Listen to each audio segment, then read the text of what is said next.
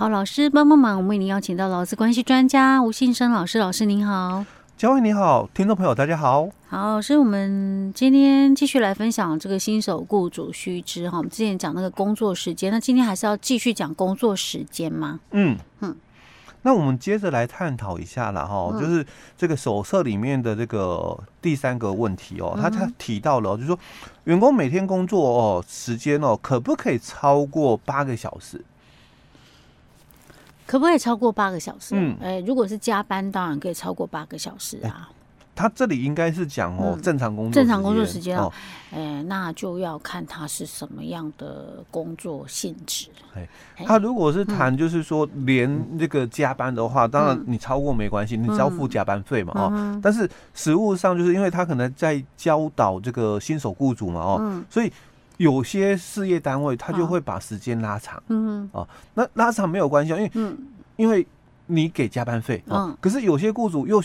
觉得哦，嗯，好像还要算这个很麻烦，嗯，不然我就跟你讲嘛，我我就给你一笔钱，嗯，哦，可能这个三万还是多少，嗯，哦，啊，所以我们时间长一点嘛，嗯，哦，所以这种哦，当然在手册里面他没有讲的很完整哦，所以这个可能就是这个包心制或我们讲统包心制哦，嗯，那当然这种情形哦，实物上的一个做法就很多哦，但我们先谈手册里面说的了哦，他就谈到说。多数是服务业，因为制造业哦，大概有很固定，对。哦，你你时间到了嘛，哦就上班，时间到了就休息哦。那我们比较有这个时间上的一个困扰，就是服务业，是因为服务业比较不一定，哎，对，状况比较多一点，因为因为你的时间哦很难掌控哦，所以当初也是因为这样子哦，所以。这个服务业在一开始的时候，嗯，它并没有被纳入劳基法的一个适用的一个范围哦，因为它有自爱难行的地方哦。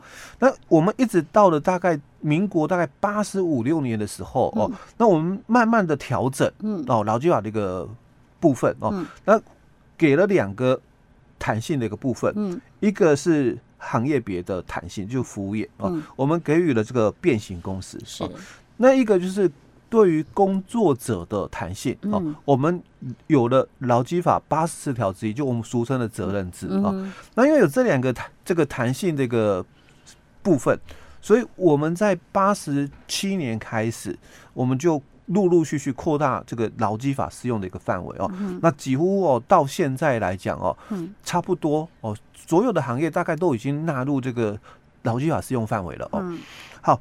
那所以有在这个服务业哦哦，就会有这个，因为有变形工时嘛哦，所以我这个时间哦，我有弹性了哦，那我就要求我的员工哦，可能时间比较长哦，甚至啦哦，我可能要求他哦，每天上的一个时间哦是十三个小时好了哦，那就休息的部分，因为可能接下来哦，我们就要到了年底，然后又到了这个。过年的一个部分哦，那服务业它的人力的一个需求哦就比较多，那可能公司也会提到，那不然我们年后休息，嗯，哦，你你这阵子哦去帮我忙一点，忙一点，那那我们年后哦，我们再补假休息好了哦，那他这样子哦哦一个礼拜的这个工作时间呐哦还是维持四十个小时。哦，如果是这样的话哦，那所以我是不是就不用付？加班费了，哎，等一下，他如果一个礼拜还可以维持四个四十个小时不变，表示他平均起来，假设一天八个小时，还是上五天班呢？对不对？哎，可能也不一定上五天班，因为服务业嘛。嗯、对，但是只是说他的一个礼拜是四十个小时不变维持。哎，对，那就表示他可能休假休的比较多。哎，对，才会有可能每天上班到十三个小时，但是他一个礼拜还维持四十个小时的工时嘛。嗯因为因为我觉得假日人潮多，嗯，感觉上好像很 OK 哎。那那平常 平常的时间哦，你你可能就是礼拜二嘛，嗯，礼拜三、礼拜四哦，你你都放假没关系，我们就这个这个礼拜五、礼拜六、礼拜日哦，或甚至礼拜一啦哦，我我们就这四天上班就好，嗯，哦，那别人的公司可能就是周休二日嘛，嗯，那我们周休三日，嗯，哦，那像这种的一个情形哦，那你要先确认。一件事情就是，你是不是有变形公司的一个部分？哦，那如果有哦，那你就要知道哦，变形公司的一个程序是什么哦。那他可能是要求哦，你必须有经过工会，或者是你事业单位没有工会的哦，那你就经过劳资会议的同意之后，嗯、你才能够实施哦变形公司哦。嗯、那这个是程序哦，嗯、但是不是说你经过工会或者是这个劳资会议的这个同意之后，呃，你就一定可以走变形公司，因为它也有适用对象啊、哦。所以我们变形公司哦，大概有两周哦，有八周，也有四周的哦。嗯、那谁可以适用？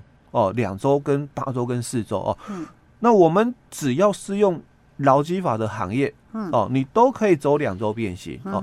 那我们八周变形的话，也大致上啦哦，嗯、都能够适用，除了少数哦不适用以外哦。嗯、但是少数的不适用的这个行业哦，嗯、在一百零五年的这个一月的一个解释令里面哦，他就提到。哦，假如说哦，你们是配合政府的行事力哦来做这个出勤与否的一个依据，就是跟着政府放假、嗯、哦。那你们本来没有适用八周变形的行业哦，那你现在也可以了。嗯，哦，就是你只要配合政府的形式里面，那所以你你本来没有八周变形，那你现在也可以八周变形哦。嗯、那另外就是四周变形，嗯，四周变形的部分哦，它大多数。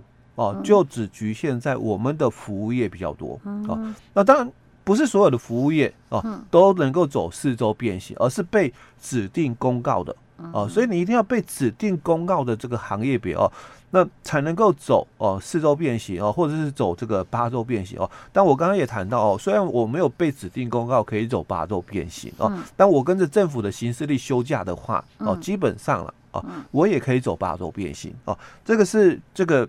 我们的这个程序哦，跟这个适用对象的一个部分哦，嗯、所以假如啦哦，这个事业单位哦没有经过我们刚刚讲的哦，你被指定哦公告说，哎，你可以走这样的一个变形哦，那你呃也没有经过这个，就算你被指定哦，那你也没有经过这个工会或劳资会议的同意，当然你有可能违法，哦，那如果你有这么一个程序在哦，那他就可以哦，像我们。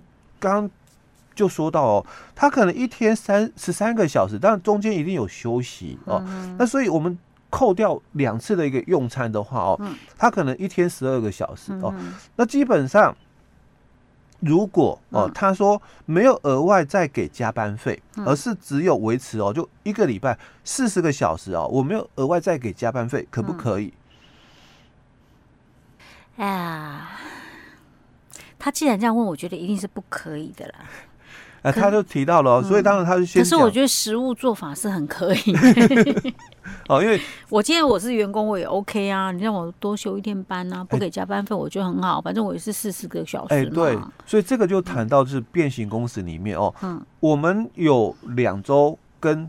四周变形哦，嗯，它是可以一天十个小时不算加班哦，哦，那八周变形的话，它就是超过八个小时就叫加班哦。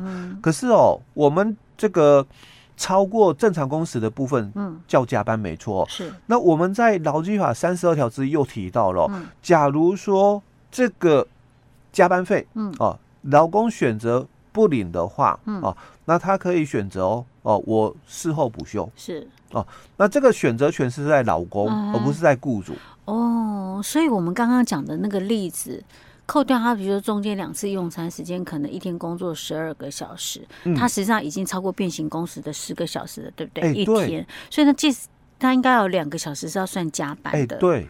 那你如果不发加班费，你要变成补休，你要劳工同意才行。欸、没错。所以他就是那些程序要补足才可以。欸、对，没错。哦。哦，不是说不行、哦，当然，因为可能这个刚创业的这个雇主哦，嗯、新手雇主嘛，哦，嗯、你可能对法规哦。不是那么了解，可是你看隔壁哦，都这样做。看隔壁的。对，所以你也会跟他啦，有样学样哦。可是因为隔壁哦，他可能是知道的哦，所以他知道说，哎，我应该哦要有这个劳资会，我我可能被指定公告适用了哦，那我应该有这个工会或劳资会的同意哦，那我才可以实施变形工时哦。那我让员工加了班以后哦，那因为我的员工他是选择了，哦是。不要领加班费，选择补休哦，嗯、所以我们才会有所谓的一个礼拜哦，嗯、哦，我们休三天哦。那时间呐、啊，因为时间没有超过四十个小时、嗯、哦，一个礼拜的时间哦，没有超过四十个小时哦，或者是你这个总总周期时数，就因为我走了变形工时哦，所以总周期时数哦，没有超过变形工时以后的时间的话，嗯，那不算加班哦，那我才可以不用哦，额外再给加班费哦，那所以。